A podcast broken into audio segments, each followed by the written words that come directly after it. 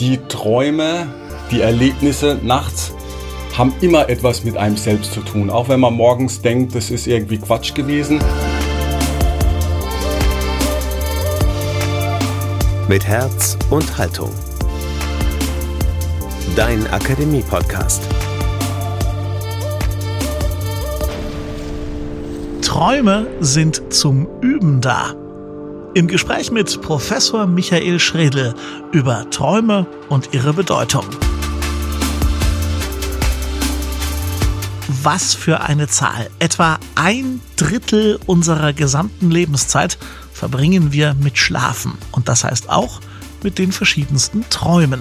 Aber was genau sind Träume eigentlich? Welche Funktion haben sie und was können wir aus ihnen über uns lernen?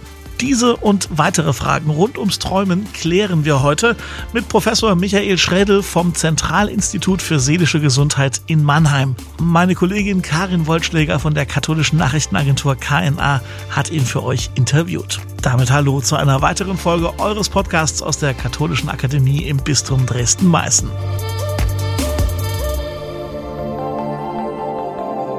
Jetzt bei Mit Herz und Haltung Michael Schrädel.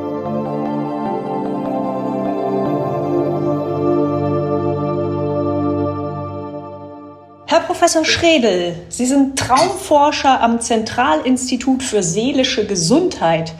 Was genau haben denn unsere Träume mit der Seele zu tun? Die Träume werden definiert als subjektives Erleben während des Schlafes, was man manchmal auch nach dem Erwachen noch erinnern kann. Und diese Erlebnisse während des Schlafes haben ganz viel damit zu tun, was wir tagsüber erleben. Wobei das nicht eine 1 zu 1 Reflexion ist, also wir träumen nicht exakt so, wie wir es tagsüber erlebt haben, sondern Träume sind kreativ, mischen aktuelle Erlebnisse, frühere Erlebnisse und sind auch noch kreativ. Das heißt, wir können auch von Dingen träumen, die wir noch nie erlebt haben. Und diese Erlebnisse nachts spiegeln eben unseren Seelenzustand wider. Eine extrem blöde Sache bei den Träumen ist ja, dass man sich ganz oft nicht an sie erinnern kann oder nur sehr bruchstückhaft oder man wacht auf und weiß ein bisschen was und zack ist dann wieder weg. Warum ist das so und was kann man dagegen tun? Die Frage, also heute gehen wir davon aus, dass jeder Mensch jede Nacht träumt und zwar während des ganzen Schlafs, äh, nicht nur wegen des, während des sogenannten REM-Schlafs, sondern während des ganzen Schlafes. Und die Natur hat es so eingerichtet, dass wenn das Gehirn von dem Schlafzustand auf den Wachzustand umschaltet, dass es dann die meisten Träume vergisst. Letztendlich, wenn man sich das genau überlegt, macht es ja auch Sinn. Das heißt, wenn Sie sich an Träume äh, genauso gut erinnern könnten wie an alle Wacherlebnisse, dann wäre es ein riesen Kuddelmuddel im Gehirn. Das heißt, diese Erlebnisse während des Schlafzustands äh, werden relativ schlecht erinnert. Es liegt, die Erklärung dafür ist eben, dass das Gehirn während des Schlafes andere Aufgaben hat und beim Umschalten von Schlafzustand auf Wachzustand eben tatsächlich äh, diese Inhalte verloren gehen. Aber äh, man weiß, dass diese Traumerinnerung trainierbar ist. Das heißt also, wenn man die Aufmerksamkeit dem Träumen schenkt, abends sich das äh, was zu schreiben zurechtlegt, sich beim Einschlafen vornimmt, wenn ich aufwache, nehme ich mir noch Zeit und denke darüber nach, ob da was gewesen ist. Und der wichtigste Aspekt ist, dass wenn man aufgewacht ist und so ein Traumfetzen hat oder eine kleine Erinnerung, äh, dass man diese Erinnerung nochmal im Geist durchgeht. Also wie so eine Art Gedicht, was man auswendig lernen will, sagt man, das ist passiert, dieses ist passiert. Wenn man das nämlich während des Aufwachvorgangs wiederholt, bleibt es besser im Gedächtnis und man kann es dann aufschreiben. Und wenn man zum Beispiel aufschreibt und das regelmäßig tut, dann wird die Traumerinnerung besser. Ich zum Beispiel schreibe schon seit über 30 Jahren Träume auf und habe fast jeden Morgen äh, Traumerinnerung. Wahnsinn. Aber jetzt schauen wir mal auf Ihre Arbeit.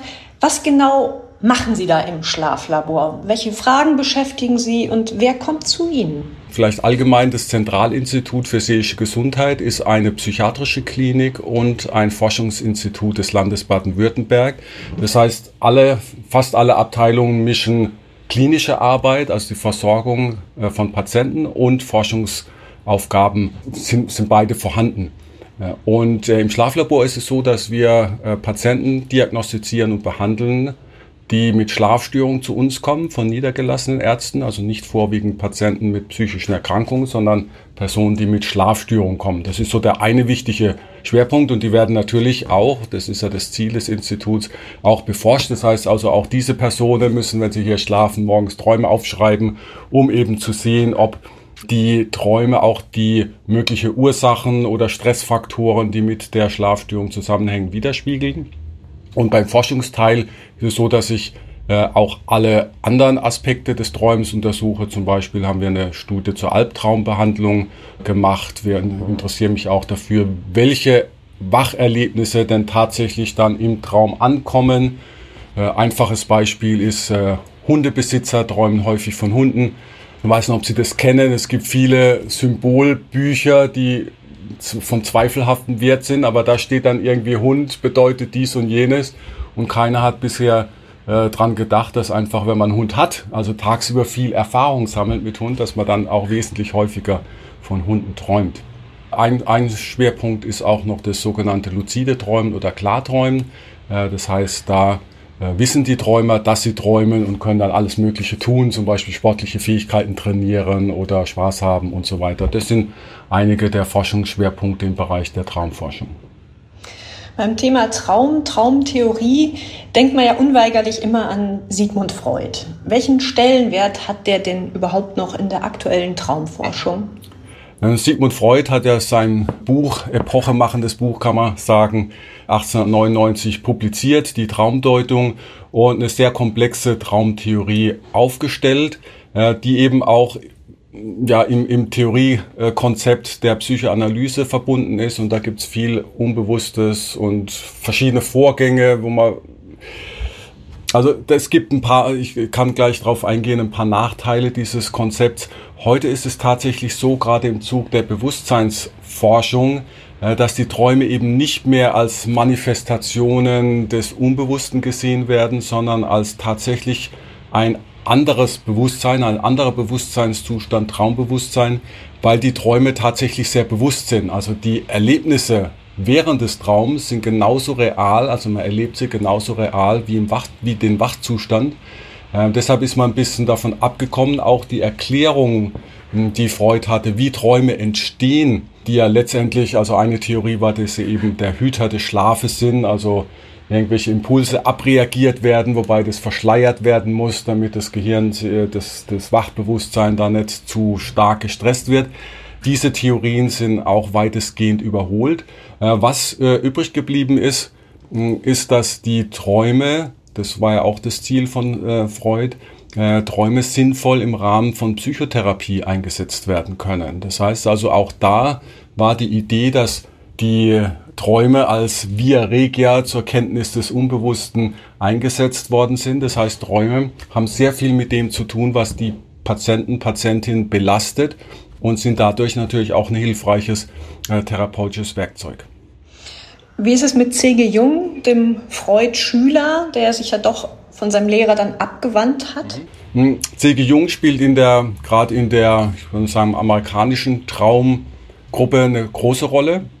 Mm, weil er die Idee verfolgt, dass es eben auch Erfahrungen gibt, auch im Traum Erfahrungen gibt, die viele Menschen teilen. Er hat es zwar als archetypisches oder kollektives Unbewusstes bezeichnet. In moderner Sprachweise könnte man auch sagen, ja, viele Menschen haben einfach auch im Wachzustand viele ähnliche Erfahrungen, weil sie eben Menschen sind und deshalb auch ähnliche Träume. Und das war ein großes äh, Thema von äh, C.G. Jung, dass er da von Freud weggegangen ist, von einer ja, mehr oder weniger strikten Deutung, vor allem was sexuelle Inhalte angeht und so weiter, äh, zu einer größeren Perspektive. C.G. Jung hat im Gegensatz zu Freud betont, dass die Träume hilfreich sind, um einmal Selbstverwirklichung oder was er als Individuation bezeichnet hat, da hilfreich sind. Das heißt, die Träume bereichern das Wachbewusstsein, geben Perspektiven, die im Wachbewusstsein nicht so vorhanden sind und hat da einen ganz anderen Ansatz, wie mit Träumen gearbeitet wird, als es ähm, Sigmund Freud äh, zuerst vorgeschlagen hat. Sie haben viele Bücher geschrieben. Eins heißt Hör auf deine Träume. Warum ist das so wichtig? Genau genommen, also das erste Buch, was ich geschrieben habe, 1996, hieß Hör auf deine Träume. Ähm, der Titel wird in der Regel vom Verlag vorgegeben, äh, um eben das Buch interessant zu gestalten. Ich selbst bin da ein bisschen, sagen wir mal, äh, liberaler, weil ich denke, dass Träume ein Weg sind, mehr über sich zu erfahren. Und da ist tatsächlich so, dass es in vielen Bereichen Studien dazu gibt, dass wenn man mit seinen eigenen Träumen arbeitet, viel über sich lernen kann und davon profitieren kann. Äh, aber äh, Träume sind ein Weg von vielen, die dazu führen, dass man sich selber entwickelt und besser mit der Welt zurechtkommt. Aber äh, die Erfahrung zeigt auch, dass es Menschen gibt, die Träume ganz besonders spannend finden, weil sie sich zum Beispiel viel erinnern oder im ähm, Extremfall auch, weil sie viel mit negativen Träumen zu tun haben. Da kann man aus diesen kann man auch sehr viel lernen, gerade wenn man eben lernt, sie zu bewältigen.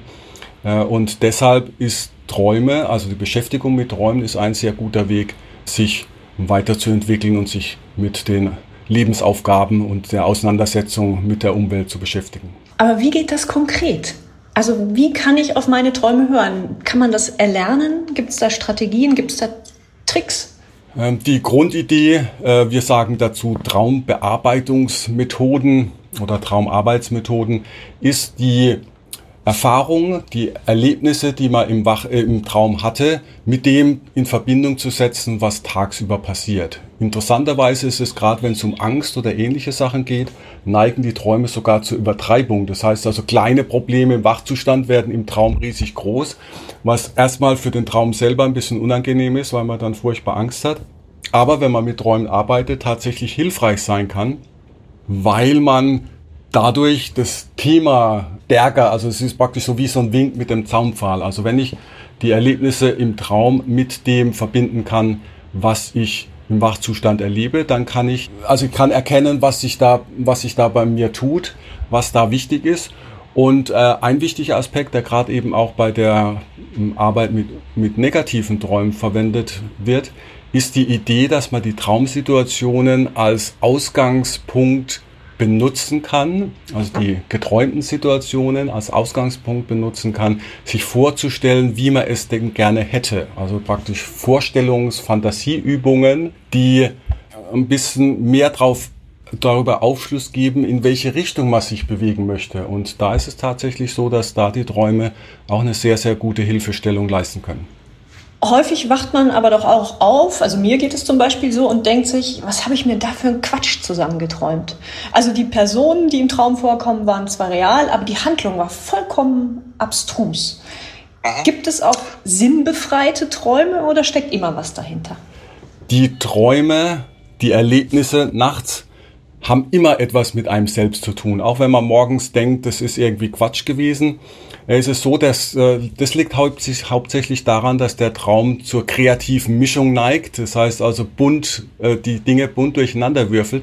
Wenn man aber einen bestimmten äh, Herangehensweise hat, ich sage dazu Grundmuster, dann sieht man doch relativ schnell, wie eng der Traum mit dem aktuellen oder früheren Wachleben zusammenhängt.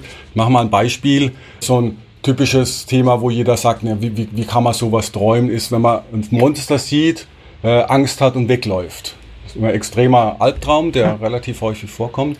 Aber da denkt man ja, ich habe noch nie in meinem Leben, äh, bin ich von einem Monster verfolgt worden, was hat es mit meinem Leben zu tun? Wenn man sich dann aber das Grundmuster des Traums anschaut, dann ist es einfach so Angst haben und weglaufen. Das ist Vermeidungsverhalten. Das heißt, der Verfolgungstraum mit dem Monster ist eine übertriebene, überspitzte Version von Vermeidungsverhalten. Und dann kann man sich fragen, gibt es aktuell in meinem Wachleben irgendwas, was ich vermeide? Auseinandersetzung mit dem Chef oder eine Aufgabe oder dies oder jenes. Und dann stellt man fest, aha, wenn ich auf diese Grundmuster schaue und nicht auf die Traum-Action an sich, äh, sondern auf das, was dem zugrunde liegt, also wie, wie verhalte ich mich im Traum, was für Gefühle habe ich im Traum, äh, dann ist es tatsächlich so, dass man bei, ich würde sagen, 99,9 Prozent der Träume auf jeden Fall was sieht, was aktuell mit dem Wachleben zu tun hat. Okay, in meinem Leben passiert doch viel Quatsch, vielleicht hat das dann damit zu tun. Ja, das äh, würde ich so nicht unterschreiben jetzt. es gibt ja auch so einige Traumklassiker, zum Beispiel der, dass man sich immer und immer wieder in einer Prüfungssituation wiederfindet, gerne die Mathe-Abi-Prüfung, die schon endlos zurücklegt. Was wollen uns denn solche Prüfungsträume sagen? Im äh, Bereich der Träume gibt's, äh, wir sagen dazu typische Träume, gibt's Traumthemen, die von vielen Menschen in der einen oder anderen Art ähnlich geträumt werden. Also zu spät kommen ist ein Thema, Fallträume oder auch äh, Prüfungsträume. Und Prüfungsträume ist auch ein sehr, ähm, äh, sehr einfach zu betrachten, wenn man diese Idee der Grundmuster hat. Um was geht's bei einem Prüfungstraum? Relativ einfach. Es geht darum, dass andere Menschen die eigene Leistung bewerten. Und äh, das ist natürlich was, was in der Schule sehr häufig vorkommt, nämlich eben im Rahmen von Prüfungen, aber natürlich auch später als erwachsener Mensch, äh, der schon die Prüfungen alle hinter sich hat, ist natürlich klar, dass äh, da auch, wenn man irgendwas äh, leisten soll, der Chef oder die Kollegen gucken, macht er das auch richtig und dann ist eben so, naja, vielleicht klappt es doch nicht oder die anderen denken, dass ich es doch nicht so gut kann. Ähm, und äh, selbst Sigmund Freud hat auch Prüfungsträume gehabt und festgestellt, dass er immer von Prüfungen geträumt hat, die er im Wachzustand bestanden hat, was für ihn der Schluss war, dass es bei den Prüfungsträumen eben nicht um das Thema geht, dass man tatsächlich etwas nicht kann, sondern es geht um die Angst, wie bewerten andere meine Leistung. Und deshalb sind Prüfungsträume, äh, weil es eben ein Thema ist, was viele Menschen beschäftigt, tatsächlich ähm, ein typisches Traumthema. Was vermutlich auch jeder von uns schon mal erlebt hat, man wacht schweißgebadet auf und hatte einen Albtraum. Sie haben das vorhin auch schon mal angedeutet. Ähm, woher rühren Albträume und gibt es verschiedene Kategorien, nach denen man Albträume vielleicht unterscheiden kann? Mhm. Albträume werden von uns definiert als Träume mit stark negativen Emotionen, meistens Angst, kann aber auch Wut, Ekel oder Trauer sein, äh, die so stark sind, die Emotionen, dass man häufig davon aufwacht. Also das ist praktisch so eine Extremform äh, des Träumens. Die Entstehung von Albträumen ist tatsächlich so ein, wir sagen dazu Veranlagung-Stressmodell. Das heißt also, es gibt Personen, die haben eine Veranlagung. Das sind äh, sehr sensible, kreative Personen mit guter Vorstellungskraft und äh, intensiven Beziehungen. Das heißt, es gibt Personen, die neigen mehr zu Albträumen. Dann kommt der Stressfaktor dazu. Äh, das heißt, wenn dann viel Stress ist, dann steigt in der Regel die Albtraumhäufigkeit. Von den Inhalten der Albträume unterscheiden wir sogenannte idiopathische Albträume und posttraumatische Albträume, weil auch äh, schwerwiegende äh, Lebensereignisse wie Missbrauch, Kriegserlebnisse, Naturkatastrophen tatsächlich zu vermehrten Albträumen führen kann, die teilweise sogar eins zu eins diese Erlebnisse aus dem Wachleben wiederholen können. Dann heißen sie posttraumatische Wiederholungen. Die meisten Albträume sind allerdings äh, idiopathisch, das heißt also, sie haben keinen direkten Bezug zu einem Wacherlebnis, sondern sind bunt gemischt. Also als Beispiel ein Falltraum äh, oder Verfolgungstraum, das sind meistens äh, Themen, die eben nicht so im Wachleben äh, aufgetreten sind, sondern da geht es dann mehr um die Darstellung der Emotionen und der Gefühle. Gibt es auch eine Exit-Strategie? Kann ich da im Traum die Notbremse ziehen? Die Beschäftigung oder der Umgang mit Albträumen ist tatsächlich äh, eine Sache, die gerade die Forschung beschäftigt. Äh, zunächst mal ist ganz wichtig, dass Albträume, fast jeder Mensch hat in seinem Leben schon mal Albträume gehabt, das ist gar kein Problem. Schwierig wird es dann, wenn die Albträume häufiger auftreten. Äh, wir sagen dann dazu auch Albtraumstörung, weil die Albträume dann so häufig auftreten, dass die Person belastet ist, nämlich Angst hat vorm Einschlafen, schlecht schläft, überhaupt äh, tagsüber an die Träume denkt und äh, da durcheinander kommt. Und dann, das ist so ein Grenzwert, den wir äh, so nutzen, ist einmal pro Woche oder häufiger. Albträume zu haben. Und es ist keine kleine Gruppe. Also es gibt Schätzungen, dass bis zu fünf Prozent der Bevölkerung unter Albträumen leidet. Und da ist natürlich wichtig, dass man dann auch eine Behandlungsstrategie hat. Und tatsächlich gibt es eine sehr effektive und einfache Behandlungsstrategie für Albträume. Ähm, das Modell, das der dieser Therapie zugrunde liegt, ist, dass die meisten Menschen versuchen, die Albträume möglichst schnell wieder zu vergessen. Das war nur ein Traum, damit muss ich nicht, mich nicht beschäftigen. Und das kennt man aus anderen äh, Angst Bereichen, zum Beispiel Spinnenphobie oder anderen Dingen, je weniger man sich mit der Angst beschäftigen will, desto größer wird sie. Das heißt also, bei Angst ist tatsächlich wichtig, sich aktiv, konfrontativ mit der Angst zu beschäftigen. Und das ist bei Albträumen relativ einfach. Das heißt, äh, die Person wird angeleitet oder kann es auch selbst tun, äh, sich nochmal in die Traumsituation hineinzuversetzen und dann sich vorzustellen, was sie aktiv tun kann, um mit der Traumsituation umzugehen. Weil das ist das typische Kennzeichen, äh, ist eben bei Albträumen, dass sie aufwachen, äh, dass man aufwacht, bevor irgendwie die Action zu schlimm wird. Einfaches Beispiel, wenn man einen Verfolgungstraum hat, der immer wiederkehrt, dann hat man zumindest aus der Erfahrung gelernt, dass Weglaufen eine schlechte Strategie ist, um mit der Situation umzugehen, weil je schneller man wegläuft, desto schneller kommt der Verfolger hinterher. Bringt also zur Lösung des Traums gar nichts. Das heißt, die Idee ist einfach im Wachzustand sich vorzustellen, wie wäre das denn, wenn ich mich mal umdrehen würde und das Monster konfrontiere. Wenn man da große Angst hat, ist natürlich schön, wenn man da noch ein paar starke Helfer hinter sich hat und dann eben ein neues Verhalten zeigt, nämlich, äh, wie man es auch umgangssprachlich sehr gerne äh, ausdrückt, der Angst ins Auge zu schauen. Äh, und die Erfahrung zeigt, wenn man das dann, wir schlagen vor, das dann über zwei Wochen einmal pro Tag für fünf Minuten zu üben. Also diese Vorstellung, ich werde verfolgt, drehe mich um, mache was Neues und schau, der, schau dem Verfolger ins Auge, dass nach so einer kurzen Trainingszeit die Träume verschwinden können. Das heißt also, da kann man selbst lang bestehende Albträume durch diese einfache äh, Imaginationstechnik bearbeiten und die verschwinden dann, weil das Traum-Ich lernt, wenn schwierige Situationen, dann überlege ich mir, was ich tun kann, während es vorher hat immer, äh, wenn schwierige Situationen, dann so schnell wie möglich weglaufen äh, gedacht hat. Und wenn das Traum-Ich sich stärker fühlt, dann äh, verschwinden die Träume. Es gibt die Theorie, dass Träume auch die Funktion des Entmüllens haben, dass sie den Tag aufräumen. Was ist da dran? Ähm, bei den Träumen gibt es viel Theorien, ob die Träume einen Sinn haben oder eine Funktion haben. Und letztendlich muss man sagen, dass man, dass es diese Theorien weiterhin geben wird und man weiterhin nicht wissen wird, ob sie äh, Gültigkeit haben oder nicht, weil man nicht untersuchen kann, wie es wäre, wenn man keine Träume hätte.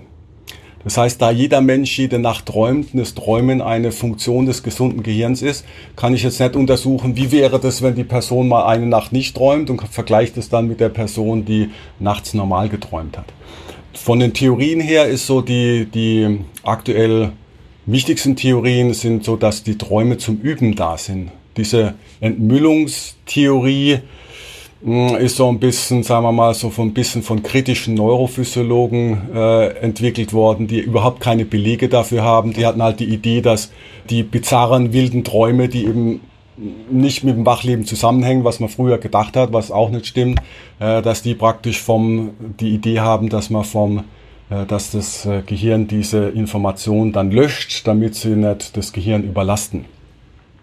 Ähm, die gängigen Theorien heute sind eher umgekehrt, dass man im Traum Dinge übt. Also wie jemand, wie ein Kind das spielt, werden verschiedene Prozessuren durchgegangen, damit man einfach mehr Fähigkeiten hat. Ähm, eine aktuelle Theorie ist gerade die sozialen Fähigkeiten, die trainiert werden, äh, weil eben auch soziale Interaktionen im Traum sehr wichtig sind. Was man noch dazu sagen kann, ist, dass diese Entmüllungstheorie der für die Träume für das Gehirn äh, für den Schlaf gilt. Das heißt, der Schlaf hat tatsächlich eine sehr, sehr wichtige Funktion im Rahmen der sogenannten Gedächtniskonsolidierung.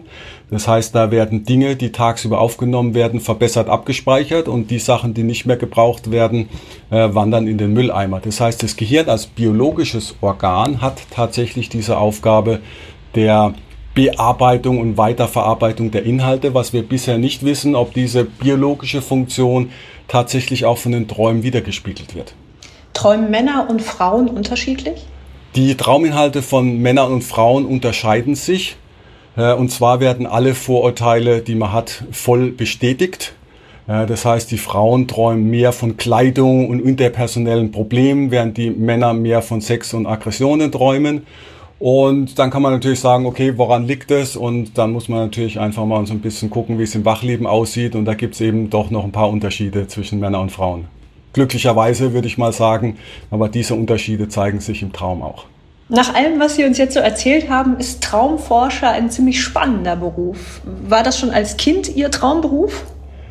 Als Kind wollte ich äh, den gleichen Beruf ergreifen wie mein Vater. Äh, der war Elektroingenieur und habe auch Elektrotechnik studiert. Aber während des Studiums äh, bin ich dann auf Erich Fromm gestoßen als einer der, ich denke schon einer der großen Autoren der humanistischen Psychologie. Und da habe ich dann erst das äh, Interesse für die Psychologie entdeckt und habe dann nach meinem Elektrotechnikstudium äh, bin ich dann umgeschwenkt in eine neue Richtung, also eine Nicht-Familientraditionsrichtung und habe dann Psychologie studiert und in dem Rahmen mich eben auch für Träume interessiert. Herr Professor Schredel, haben Sie ganz herzlichen Dank. Es war traumhaft, mit Ihnen zu sprechen und ich glaube, wir haben auch viel gelernt. Wunderbar.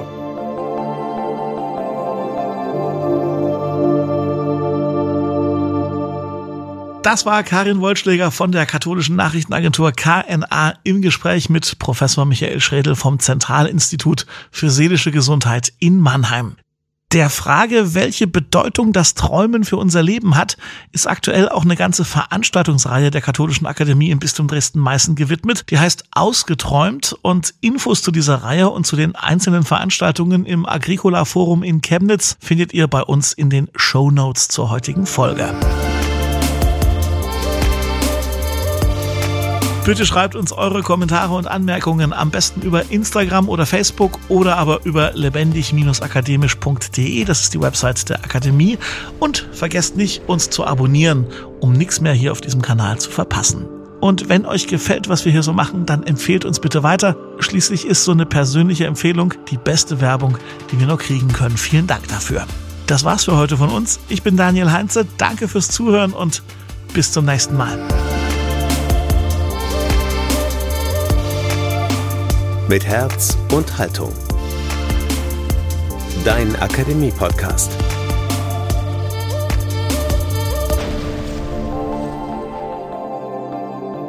Ein Angebot der Katholischen Akademie im Bistum Dresden-Meißen.